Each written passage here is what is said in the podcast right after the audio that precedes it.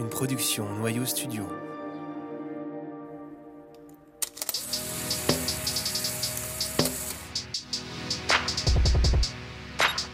Vous écoutez Vision, un podcast sur la photographie contemporaine.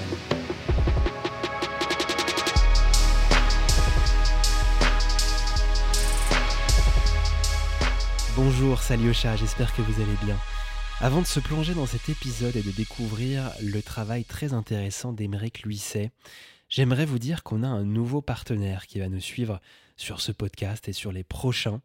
Ce partenaire, c'est MPB, qui est tout simplement la plateforme en ligne qui propose le moyen le plus simple, sûr et responsable d'acquérir, de revendre ou d'échanger du matériel photo ou vidéo d'occasion.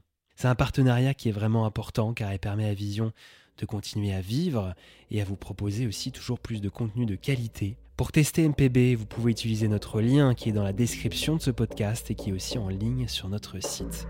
Bonne écoute.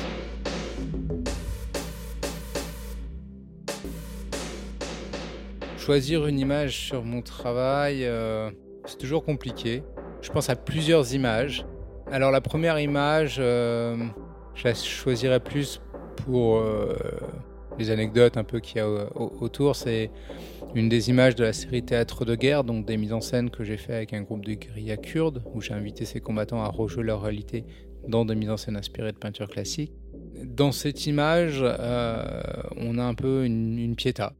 On a Diako, un, combattant kurde moustachu assez fort qui a euh, un, lance-roquette euh, accroché dans le dos, dans une posture assez puissante, qui tient dans ses bras euh, Sorouche, un tout jeune combattant, je crois qu'à l'époque il avait 17 ans peut-être, quelque chose comme ça, même un petit peu moins.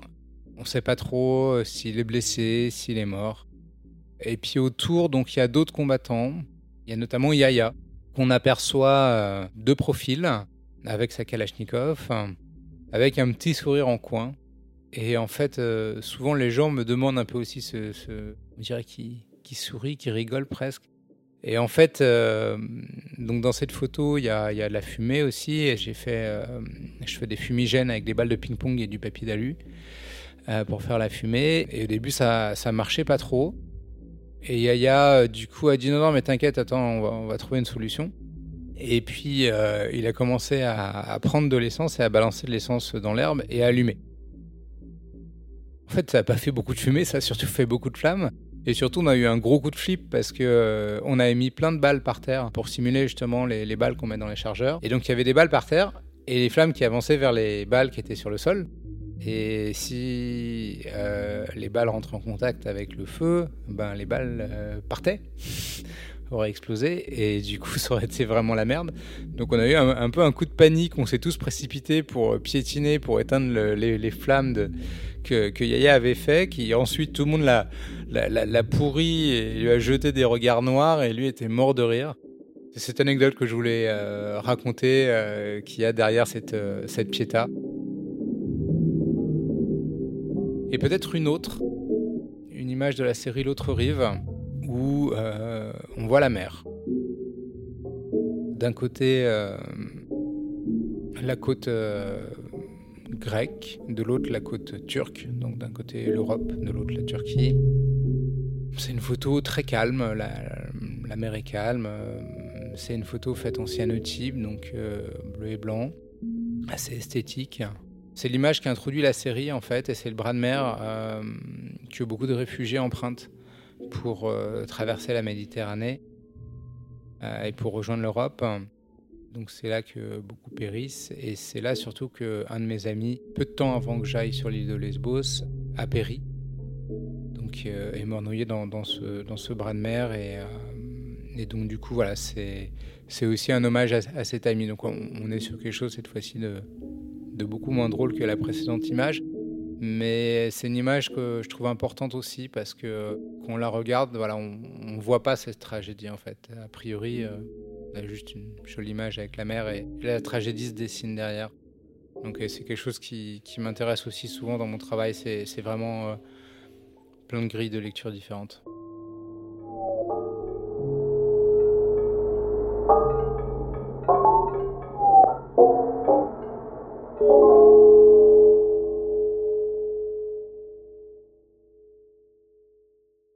Je suis Émeric Luisset, plasticien. Le médium que j'utilise euh, le plus reste malgré tout la photographie, mais je me considère plutôt comme plasticien. Et euh, j'ai grandi en banlieue parisienne, dans le 91. J'ai fait les beaux-arts euh, à Paris, puis ensuite j'ai fait de la géopolitique à Normal Sup et à Paris. Alors, ce qui m'intéresse particulièrement dans la photographie, c'est son rattachement au réel. Je traite essentiellement de problématiques géopolitiques et la question du réel est, euh, très important. Euh, et donc du coup, j'aime cet ancrage que la photographie entretient avec le réel. Donc je dis bien entretient, puisque la photographie, c'est pas forcément le réel. Ça peut être plein de choses, mais en tout cas, ce rapport qu'elle entretient euh, avec le réel.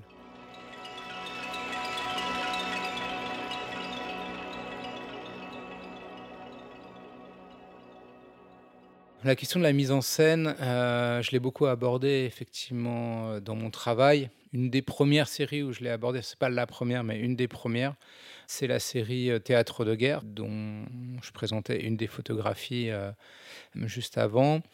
J'ai invité ces combattants à rejouer leur réalité. On est sur une zone de guerre, on est avec des vrais combattants. et en même temps, on a cette gestuelle qui est une gestuelle propre à la peinture qui vient trahir le dispositif de mise en scène.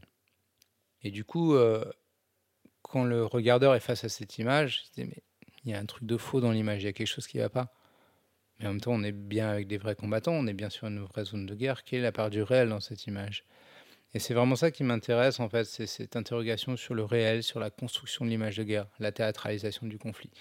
Si j'ai choisi de soulever ces questions dans ce projet, mais aussi dans d'autres projets, c'est parce que, euh, en travaillant sur des zones de guerre, je me suis rendu compte que la mise en scène a été très présente. Et puis même quand on analyse euh, les images de conflits qui sont devenues des icônes tout au long euh, du XXe siècle, on s'aperçoit qu'il y en a énormément qui sont des mises en scène, ou du moins suspectées d'être des mises en scène. Donc, euh, et malgré ça, on a vraiment un tabou. Alors aujourd'hui, on commence à revenir un peu de ça, mais malgré tout, il y a vraiment ce tabou qui reste de la mise en scène. Quand les gens pensent mise en scène, ils pensent mensonge, manipulation, tromperie. Or, la mise en scène, c'est un procédé. Comme n'importe quel procédé, on peut en faire ce qu'on veut. Exactement comme une image prise sur le vif, ou en fonction du texte qu'on y accole, en fonction du contexte dans lequel on la présente, on peut lui faire dire tout et son contraire. Donc euh, voilà, c'était vraiment ça que je voulais soulever. Euh, c'était vraiment d'interroger le rapport qu'on entretient au réel et à la mise en scène, qui pour moi me paraît primordial.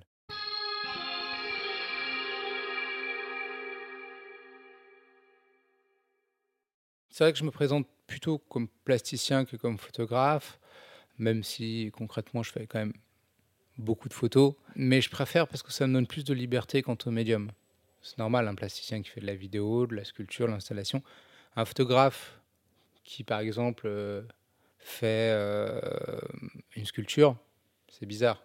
Et du coup, en fait, c'est ce qui m'offre le plus de liberté. Et en fin de compte, dans mon travail, donc je traite essentiellement de problématiques géopolitiques à travers un travail d'abord théorique, euh, comme pourrait le faire un chercheur faire des suivis dans la presse, euh, lire des ouvrages qui vont concerner le, sujet que je traite. Je vais rencontrer des chercheurs spécialisés sur la thématique que j'aborde. Et puis, euh, une fois que je pense avoir bien cerné mon sujet d'un point de vue théorique, je vais faire un travail de terrain qui se rapprocherait plus d'un travail anthropologique, où je vais essayer de comprendre qu'est-ce qui a amené euh, les protagonismes de l'événement historique à cette situation, d'où est-ce qu'ils viennent, quel est leur quotidien, vers quoi est-ce qu'ils veulent aller. Et une fois que je pense avoir euh, à la fois cette connaissance théorique et cette connaissance du terrain, je vais produire une œuvre qui va être une retranscription plastique de cette analyse. Et je vais vraiment réfléchir sur quel est le médium le plus approprié pour traiter mon sujet. Et comme je disais, ça peut être de la photographie, mais ça peut être aussi de la vidéo, ça peut être des objets, ça peut être de l'installation, ça peut être une entreprise, par exemple, avec euh, un projet où, j'avais créé une société de, mercenaires, une société fictive, mais une société de mercenaires pour travailler sur ces questions-là. Voilà, ça, peut être plein de choses, en fait. Ça peut être plein de choses. Après, une chose qui est assez importante dans mon travail, c'est vraiment cette notion d'esthétisme. Pour moi, l'esthétisme est très important. C'est ce qui va séduire le regard. C'est-à-dire que je vais utiliser l'esthétisme comme un piège pour capturer le regard et amener les gens vers une réflexion autour de l'image. Ça va être l'harmonie des formes, une certaine forme de composition, ça va être plein de choses en fin de compte. C'est un peu un tout. on peut reprendre aussi des esthétismes d'univers très différents. J'ai beaucoup travaillé par exemple sur l'esthétisme du jeu vidéo. Donc les, les, voilà, les jeux vidéo en, caméra subjective m'ont beaucoup intéressé. C'est plein de choses en fait. L'esthétisme, c'est vrai, vraiment un tout. Mais c'est vraiment créer quelque chose qui visuellement va attirer le regard. C'est vraiment ça que je cherche à faire pour piéger ce regard.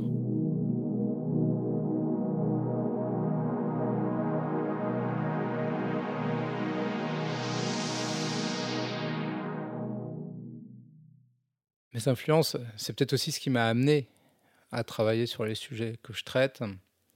On va remonter loin, on va remonter euh, dans mon enfance euh, quand j'ai découvert l'art, parce que je pense que c'est un rôle important aussi. Comme je disais, j'ai grandi en banlieue parisienne.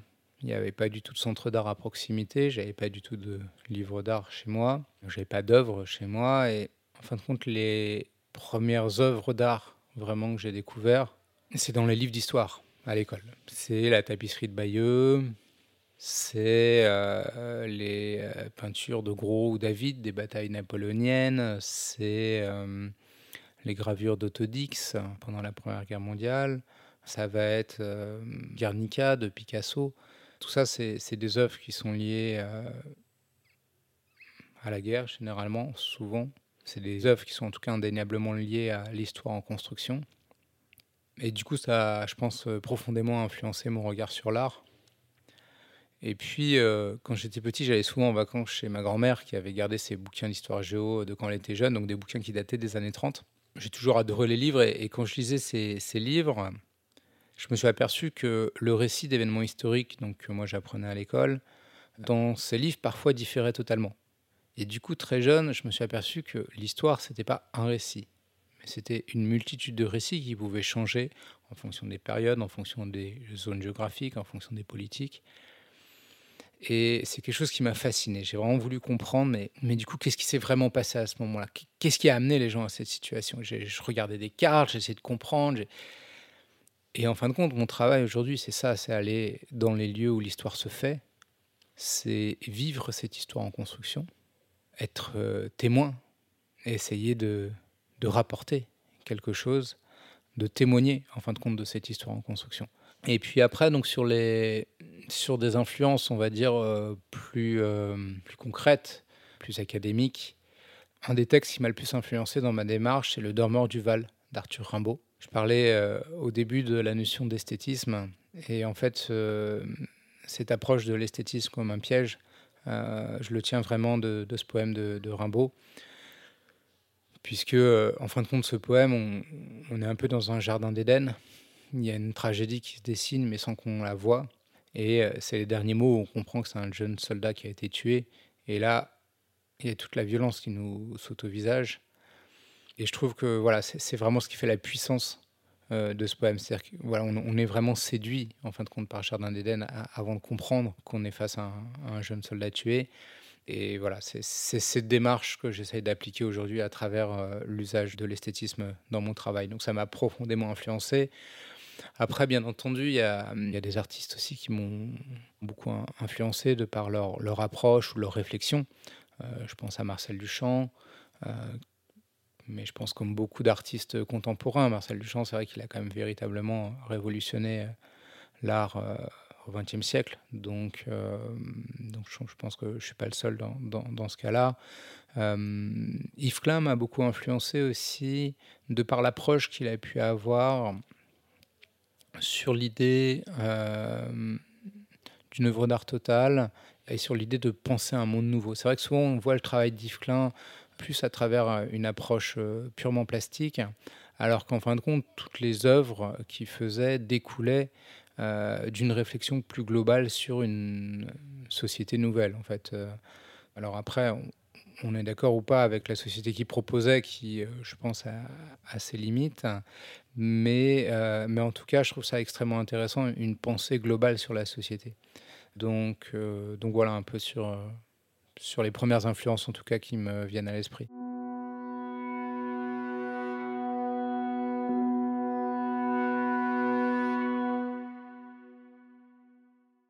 Je parlais de la, question de la, déconstruction des, regards. Et je pense qu'il y a une série, euh, ou plutôt deux séries que j'ai mis en parallèle, deux séries dont j'ai déjà parlé d'ailleurs euh, très rapidement, pour déconstruire. Alors ici, euh, l'idée c'est de parler d'un sujet que tout le monde connaît, qui est la question des réfugiés. Tout le monde est concerné par ce sujet de près ou de loin.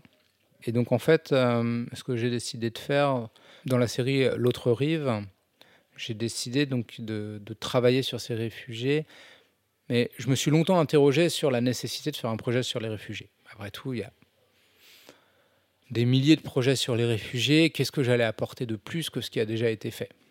Et puis en même temps, à chaque fois que je lisais euh, un article euh, dans la presse, euh, notamment, alors généralement je lis les articles du Monde sur, sur mon téléphone et, j'aime bien lire les, les commentaires des lecteurs.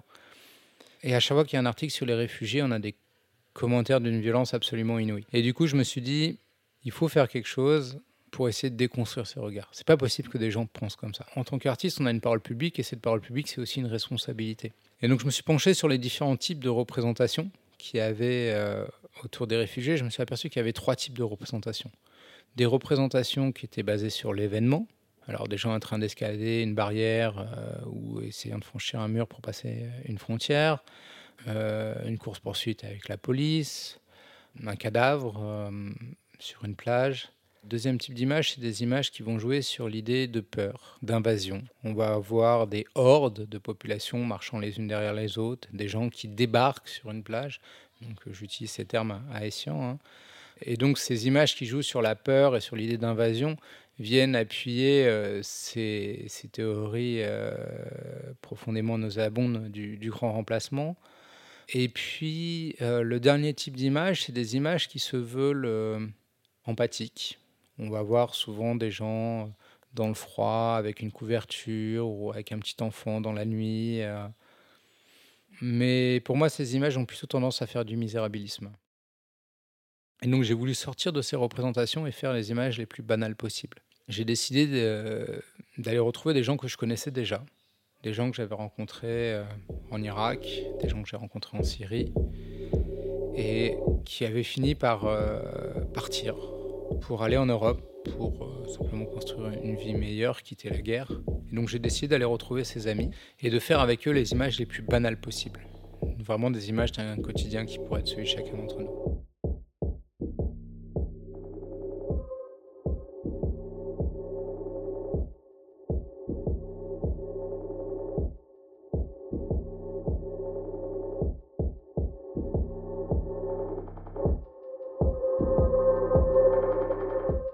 Ce projet, on va, voir, donc, comme je disais tout à l'heure, l'image qui introduit euh, cette série, euh, L'autre rive, c'est cette image de la mer, donc avec cet ami décédé. Et en fait, d'ailleurs, c'est quelques jours avant que je parte pour euh, l'île de Lesbos, puisque en fait, j'ai voulu faire la première partie sur l'île de Lesbos, photographier les premières choses qu'ils avaient vues, puisque la plupart de mes amis sont passés par Lesbos, les premières choses qu'ils avaient vu ou, en tout cas qui se rappelaient de leur arrivée en Europe. Et quelques jours avant de partir, Fouad du coup nous envoyait un message à plusieurs sur Facebook pour nous dire euh, bah, euh, je vous rejoins bientôt en Europe, je vais traverser la mer. Euh, et il avait joint un selfie de lui au bord de la mer. Et donc c'est le dernier message qu'on a, qu'on a reçu puisqu'il est jamais arrivé et il est, il est mort noyé dans, dans, ce bord de mer. Donc c'est pour ça que j'ai voulu introduire la série avec cette image. Et puis ensuite on a, on a des images, notamment l'image d'une statue qui a à l'entrée euh, du port euh, de Mytilène, donc la ville principale de Lesbos. Ces statues, tous mes amis m'avaient dit, tu vas voir, on, dirait la statue de la liberté. Et effectivement, ces statues ressemblent beaucoup à la statue de la liberté, et je trouvais ça d'autant plus intéressant que ça nous renvoie vers notre propre histoire, vers l'histoire de l'Europe, vers l'histoire également des États-Unis, et le fait que l'Europe a été pendant très longtemps une terre de migration. Énormément d'Européens ont fui l'Europe pour des raisons économiques, euh, à cause de persécutions, à cause de la guerre, pour des raisons politiques. Et la plupart allaient aux États-Unis et la première chose qu'ils voyaient en arrivant, c'était la Statue de la Liberté. Donc c'était nous renvoyer vers notre propre histoire. Et puis ensuite, j'ai cherché à faire les images, comme je disais, les plus banales possibles. Donc euh, voilà, on a un couple d'amis, Sorouche et Elan, en train de faire des selfies sur une plage euh, euh, dans le nord du Danemark. On a Soran en train d'écrire des poèmes sur son lit avec de magnifiques chaussettes Duchamp, ce qui nous a valu toute une discussion sur Marcel Duchamp et, le dadaïsme. On a Hazard qui fait qui fait du sac de frappe euh, dans une salle de sport. Euh. Et derrière nous, euh, il y avait un groupe d'Allemands qui, qui, faisait du, du, vélo elliptique. Et en fait, à ce moment-là, personne n'aurait pu imaginer que Hazard était un réfugié. Parce que Hazard, en fait, une des premières choses qu'il a fait quand il est arrivé en Europe, il a pris un abonnement dans une salle de sport qui a plusieurs succursales dans plusieurs villes d'Europe et ça lui permettait d'avoir un, point de chute où vous pouvez se doucher ou où il pouvait faire du sport et c'est ça qui l'a aidé à tenir physiquement et psychologiquement. Et en fait, dans cette salle de sport, personne n'aurait imaginé que Hazard était un réfugié, un réfugié sans papier, qui avait fui la guerre, qui pendant plusieurs années avait été combattant au sein d'un groupe de guérilla euh, et qui avait affronté l'État islamique dans la région de Kirkuk. En fin de compte, c'est ça qui m'intéresse dans ces images, c'est que si personne te dit que c'est un travail sur les réfugiés, ben t'en sauras rien du tout en fait.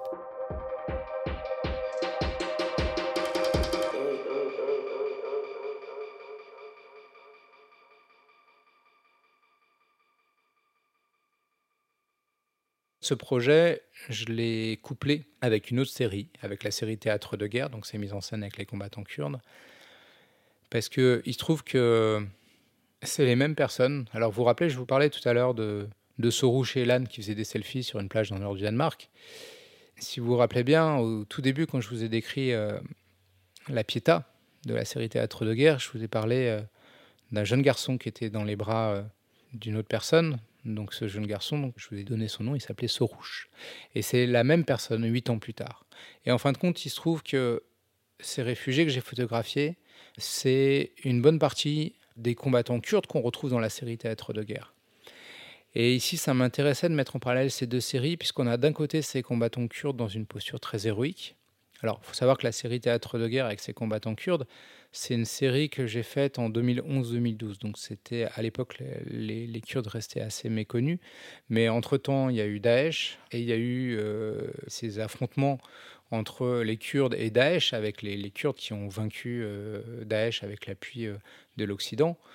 Ces combattants kurdes, aujourd'hui, par l'intégralité du spectre politique occidental, sont considérés comme des héros, en fait. Ils représentent vraiment la figure héroïque de la lutte contre l'État islamique.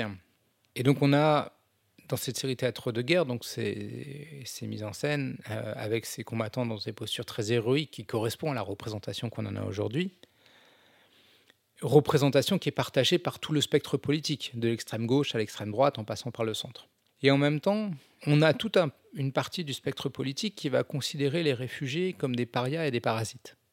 Or, comment est-ce qu'on peut héroïser une personne et une fois qu'elle a traversé la mer, la considérer comme un paria et un parasite? Puisque c'est ces mêmes visages qu'on retrouve huit ans plus tard, en fait. On retrouve Sorouche, euh, on retrouve Hazard, on retrouve Nassé, on retrouve ces mêmes personnes huit ans plus tard. C'est ces mêmes visages. Et, donc, du coup, c'était vraiment mettre les gens face un peu à ce paradoxe et les inviter vraiment à s'interroger euh, du moins ceux qui portent un regard euh, très critique euh, et souvent assez malveillant sur les réfugiés, de s'interroger sur ces positions-là.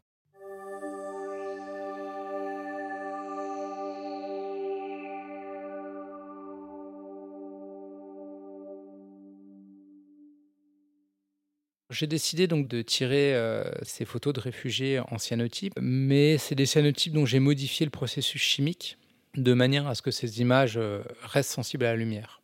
Et du coup, euh, lorsque euh, les gens viennent voir les expositions, au tout début de l'exposition, ils voient ces photos bleues et blanches, ils voient donc ces, cyanotypes. Et au fur et à mesure des jours de l'exposition, progressivement, les images vont se mettre à disparaître pour laisser place à des monochromes bleus. Et ces monochromes bleus, c'est une double métaphore. C'est à la fois une métaphore de la mer Méditerranée où malheureusement beaucoup de réfugiés ont disparu. Mais ce bleu, c'est aussi la couleur de l'Europe. Et tous ces réfugiés qui arrivent, eh bien, ils font partie du futur de l'Europe et c'est des futurs Européens. Les relations que je vais tisser avec les gens sur place, ça dépend un peu des projets. Mais c'est vrai que souvent les gens parlent de mon travail en parlant un peu de photojournalisme. Mais c'est vrai que je travaille pas du tout comme pourrait travailler un photojournaliste, dans un sens où les photojournalistes sont toujours euh, pressés. Ils sont pressés parce qu'ils ont une rédaction derrière qui leur dit ben, il me faut des images euh, pour tel jour, il me faut un sujet là-dessus, là-dessus. Moi, quand je travaille, j'ai le temps pour moi. Et j'ai aucune obligation rendue. Du coup, je ne vais pas du tout, par exemple, travailler avec un fixeur. Un fixeur, c'est euh, une personne qui est rémunérée, euh, qui connaît bien le terrain par euh, le photographe ou le journaliste pour l'emmener rencontrer telle ou telle personne, l'emmener sur telle ou telle zone, etc., pour, que ça aille plus vite. Et c'est vrai que ça permet d'aller beaucoup plus vite, c'est très pratique en soi. Mais je ne procède pas de cette manière. Je procède autrement, c'est-à-dire que vu que j'ai le temps pour moi, j'en profite. Je vais prendre le temps de rencontrer les gens, de tisser des relations avec les gens. Et ensuite, ces projets, ben, je vais en parler avec eux. On va réfléchir sur la pertinence du projet. Hein. L'idée, c'est pas de faire un projet là-bas pour ici. C'est un travail qui doit être aussi pertinent ici que là-bas. Et euh, voilà, j'arrive avec euh, mon bagage, ma mythologie personnelle, comme disait Barthes. Eux ont le leur. Alors, on a des choses qui se recoupent, mais on a aussi euh, voilà, on a des choses en commun, mais on a aussi euh, plein de choses qui nous différencient. Et voilà, je, prends le temps de discuter avec ces gens, euh, d'écouter ce qu'ils ont à me dire. Euh, c'est pour ça que je parlais en introduction d'une dimension anthropologique aussi. Et en fait, les, gens qui vont m'aider dans mon travail, bah, c'est des gens qui sont devenus des amis. Et cette relation, du coup, c'est une relation différente parce que c'est une relation beaucoup plus de confiance. Je dis pas qu'il n'y a pas de confiance entre un fixeur et son journaliste. Enfin, il peut avoir une très grande confiance et, il y en a même qui vont tisser des relations d'amitié, etc. Mais c'est vraiment une, construction qui se fait en commun. Et cette relation, ben, c'est pas parce que j'ai fini le projet que cette relation va pas continuer. On continue à s'écrire régulièrement. parfois, on se voit. Par exemple, quand j'ai travaillé euh, en Ukraine euh, pendant la révolution de Maïdan, il y a pas mal de gens que j'ai rencontrés, euh, donc qui étaient des manifestants devenus révolutionnaires sur Maïdan, euh, qui sont devenus des amis très proches. On est même partis en vacances ensemble après, euh, dans les Carpates. Enfin, c'est donc voilà, c'est important pour moi. le côté humain est extrêmement important, et en fin de compte, on a énormément à apprendre de chacun.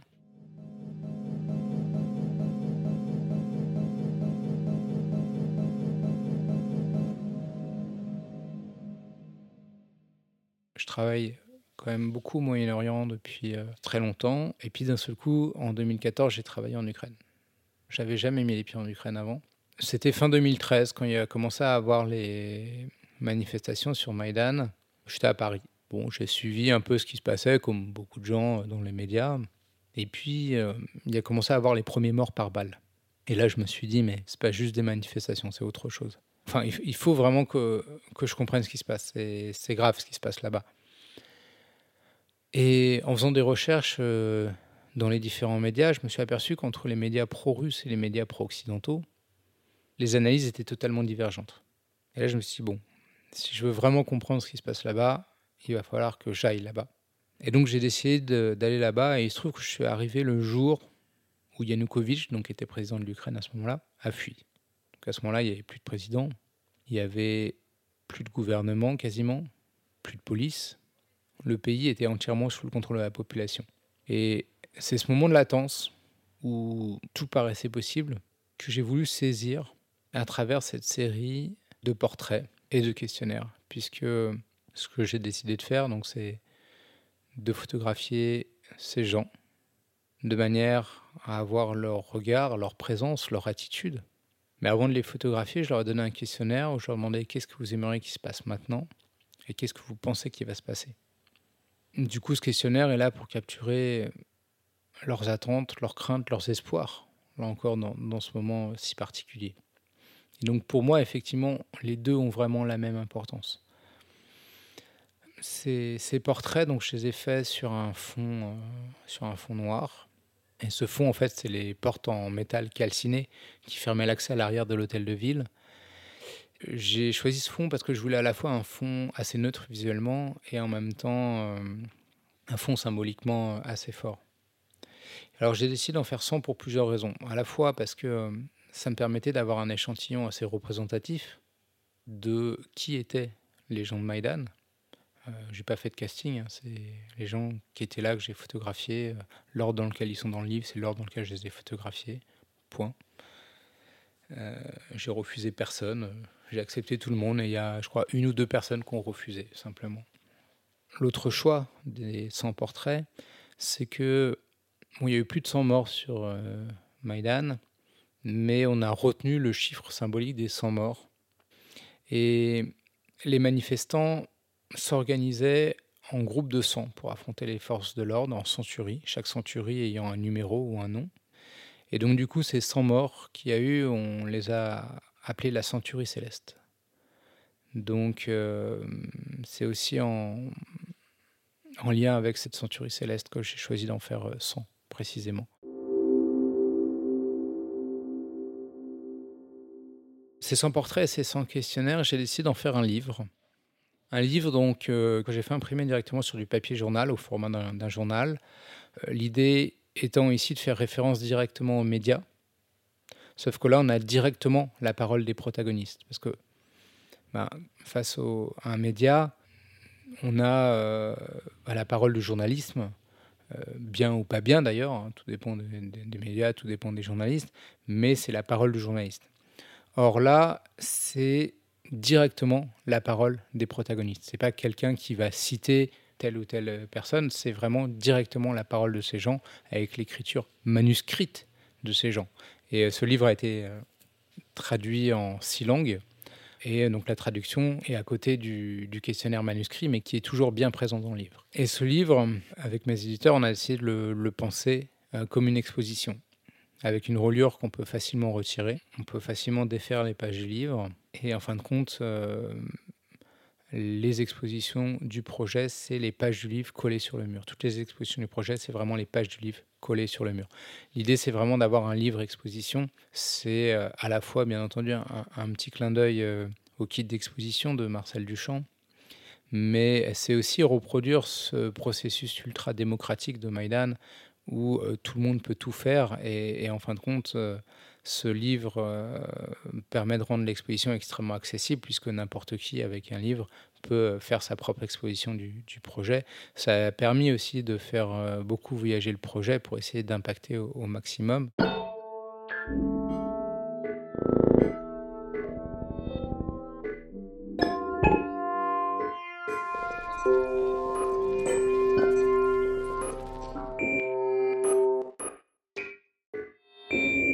Six mois après la révolution de Maïdan, je suis retourné en Ukraine, cette fois-ci dans la partie est de l'Ukraine, dans le Donbass, dans la région de Donetsk, dans ces zones qui sont sous influence de la propagande russe.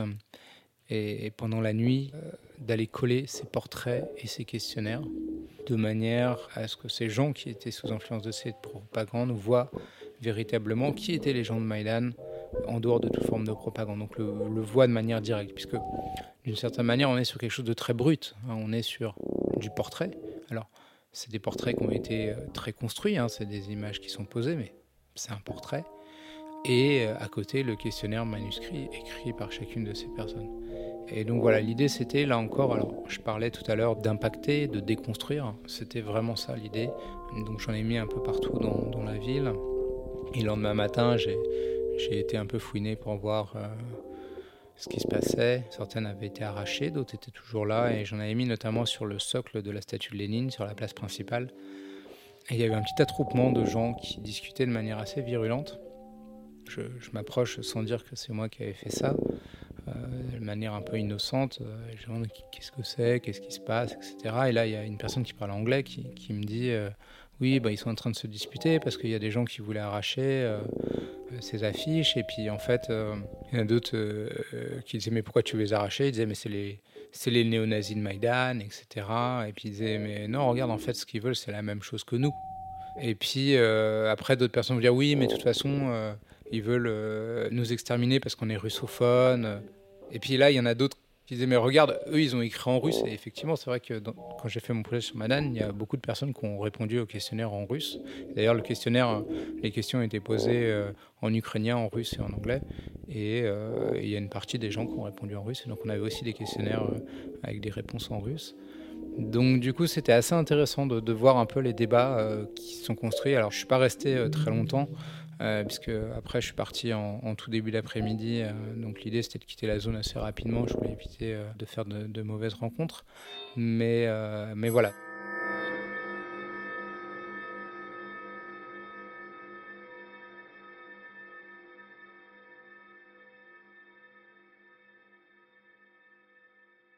Je me suis rendu euh, régulièrement en, Ukraine.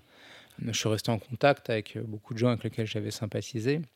Et puis, euh, quand la guerre a changé d'échelle, fin février. Alors je dis changer d'échelle, hein, puisque la guerre en Ukraine, euh, elle y est depuis 2014, hein, depuis l'annexion de la Crimée, euh, la, guerre dans le Donbass, etc. Mais on va dire qu'elle a changé d'échelle et qu'elle s'est inscrite sur l'intégralité du territoire ukrainien, du coup, forcément, j'ai voulu aller retrouver ses amis. Beaucoup avaient mis en place des réseaux de résistance et donc je me suis intéressé à cette résistance civile ukrainienne, c'est-à-dire à la fois, bien entendu, ceux qui prennent les armes, mais aussi ceux qui vont fabriquer des cocktails Molotov, ceux qui vont faire des fêtes de camouflage, ceux qui vont travailler à la logistique, euh, ceux qui vont... Euh, enfin, plein de choses en fait. C'est vraiment tous ces gens qui ont abandonné leur vie passée pour se dédier à, la lutte contre euh, cette invasion russe. Et donc ces, ces réseaux de résistance, donc j'ai essayé de, les, de reproduire le même process que ce que j'avais fait sur Maïdan, donc en les photographiant et en leur donnant un questionnaire avec deux questions. Qu'est-ce que vous aimeriez qu'il se passe maintenant et qu'est-ce que vous pensez qu'il va se passer, donc comme j'avais fait sur Maïdan. Et donc cette fois-ci, par contre, je les ai photographiés de dos, de manière à préserver leur anonymat. Je les ai photographiés de face aussi, mais les portraits de face ne sont pas visibles malheureusement pour le moment. Ils seront visibles euh, uniquement quand la situation permettra, quand ça représentera plus un danger pour ces gens. Et donc, j'ai fait le même process avec un livre imprimé sur, sur Papier Journal, donc un, livre euh, qui est sorti euh, pour les rencontres d'Arles. Et euh, contrairement au projet sur Maïdan, où l'idée c'était vraiment de déconstruire, ici on est plus dans un projet de construction. De construction dans un sens où l'Ukraine, c'est un pays dont l'histoire a été niée pendant des siècles, dont euh, le récit historique a été fait par la puissance dominante, la puissance coloniale, qui est la Russie. Euh, L'Ukraine était racontée par la puissance coloniale.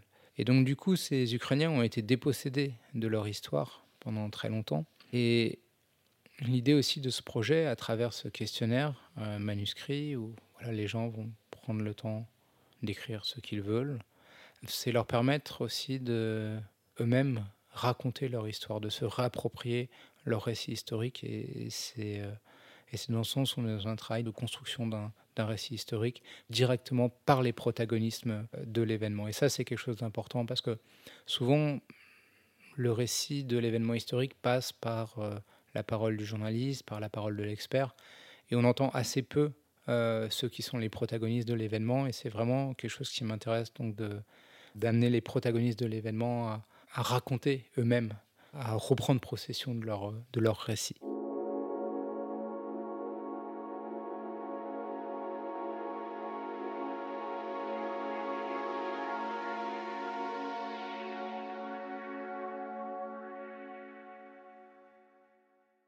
En fait, euh, je pense que euh, dans la photographie de guerre, aujourd'hui, on est dans un tournant majeur on est dans un tournant majeur, comme il y a pu avoir en fait entre le 19e et le 20e siècle. C'est-à-dire que fin 19e siècle, Kodak a inventé la pellicule argentique. Et à partir de ce moment-là, n'importe qui a pu faire de la photographie. On a souvent tendance à dire aujourd'hui avec le téléphone portable, n'importe qui peut faire de la photographie, c'est une vraie révolution, etc. Non, c'est faux. À partir de la naissance de la pellicule, fin 19e, n'importe qui a pu faire de la photographie. La photographie est devenue accessible à tous, ce qui n'était pas du tout le cas avant puisque avant c'était un travail avec euh, du matériel qui pouvait peser plusieurs dizaines de kilos, des négatifs qui étaient sur des plaques de verre, des temps de pause qui duraient plusieurs minutes, donc il était impossible de photographier le mouvement, par exemple. Donc dans la photographie de guerre, vous ne pouvez pas photographier un type en train de charger baïonnette canon parce que techniquement, c'était pas possible. Ces appareils photo argentiques n'étaient pas excessivement chers et c'était quelque chose qui était vraiment accessible à tous. Et en fait, même pour le développement des, photos, en fait, on renvoyait l'appareil photo avec la, pellicule à l'intérieur et euh, l'appareil photo nous était renvoyé avec les photos. voilà, donc ça ne nécessitait pas du tout d'expertise technique, c'était c'est très simple. Autre technique inventée à la fin du 19e siècle, ça a été la possibilité d'imprimer des photographies sur du papier journal, ce qui n'était pas le cas avant. Avant, les illustrations dans les journaux passaient par des estampes, des gravures, alors souvent des estampes ou des gravures faites d'après photographie, qui renvoyaient à l'idée de réel, donc on revient sur cette idée du réel. Et donc là, on peut enfin reproduire de la photographie sur du papier journal et donc dans la presse. Et, en fait, donc ça, ça a été inventé donc euh, fin 19e. Et en fin de compte, c'est un tournant qui a pris beaucoup de temps. Alors, on l'a vu pendant la Première Guerre mondiale. Au début de la Première Guerre mondiale, les illustrations dans les journaux restaient encore essentiellement de la gravure, de l'estampe. À la fin de la Première Guerre mondiale, c'était majoritairement de la photographie. Euh, on l'a vu euh, aussi, cette euh, démocratisation de la photographie avec des concours photos qui étaient mis en place par un journal comme Le Miroir, qui, euh, avec des, dotations euh, en, argent euh, très importantes, où il demandait aux poilus de faire, aux gens sur le front, de faire des images. Et c'était très facile de, s'équiper d'un appareil photo pour les soldats qui étaient sur le front. Et donc il y en a beaucoup aussi qui ont fait de, la photographie. Mais la figure vraiment du reporter, telle qu'on la connaît après tout au long du XXe siècle, va plutôt apparaître après la Première Guerre mondiale, plutôt dans les années 30, avec Gerda Taro, Robert Capa, etc. Aujourd'hui, on est dans un autre tournant majeur. Alors, premièrement, avec le 11 septembre 2001, où pour la première fois, on a un événement d'ampleur majeure, internationale, dont l'image va échapper aux médias. C'est-à-dire qu'il ben, y a plein de gens sur place qui vont faire des images avec leurs appareils photo. Les smartphones n'existent pas encore. Donc euh, avec des appareils photo numériques ou argentiques. Et puis ensuite, ils vont scanner leurs photos argentiques. Et ensuite, euh, il y a plein de gens qui vont les mettre sur des forums de discussion euh, sur Internet, donc l'ancêtre des réseaux sociaux. Et en fait, ben, il y avait plein d'autres personnes dans le monde qui se connectaient sur ces forums qui pouvaient avoir accès à ces images. Donc pour la première fois, on voit des images d'un événement majeur qui échappent aux médias. Et ensuite, euh, l'autre euh, moment charnière, on va le voir avec le début euh, des printemps arabes en 2010, avec la démocratisation des smartphones et le fait que ben, les combattants vont se mettre à produire de l'image et à la diffuser sur les réseaux sociaux. Et une image extrêmement symptomatique de ce phénomène-là, c'est la première image qui a été diffusée dans les médias de la capture de Kadhafi. C'est une image qui a été faite par un photographe de l'AFP, Philippe Desmaz. Et en fait, ce photographe a photographié l'écran du téléphone portable d'un combattant. Tout simplement parce que bah, il n'y avait pas de reporters quand ils ont attrapé Kadhafi. Par contre, forcément, il y avait des combattants puisque c'est eux qui l'ont attrapé. En fin de compte, ce qu'on demande, ce que les médias demandent aux reporters, c'est l'événement. Globalement, c'est ça. C'est le tir, l'explosion, le cadavre. Or, à partir du moment où le combattant produit lui-même de l'image et la diffuse, le combattant, lui, sera toujours beaucoup plus proche de l'événement, puisqu'il en est acteur, alors que le reporter en est éventuellement témoin.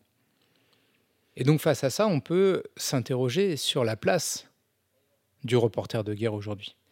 Et je pense que le reportage de guerre, que la photographie de guerre telle qu'elle s'est faite tout au long du XXe siècle, aujourd'hui, pour moi, est devenue obsolète. Elle persiste parce qu'il y a une demande des journaux qui ont euh, des cases pour mettre ce type d'image et qui n'ont pas de cases pour l'instant pour mettre autre chose. Mais pour moi, c'est quelque chose qui est à bout de souffle. Et je pense, je ne fais pas que de penser, je constate même plutôt que, euh, en fait, aujourd'hui, euh, la photographie de guerre amateur euh, en termes d'images iconiques, a pris le dessus sur les, images faites par des professionnels de l'image.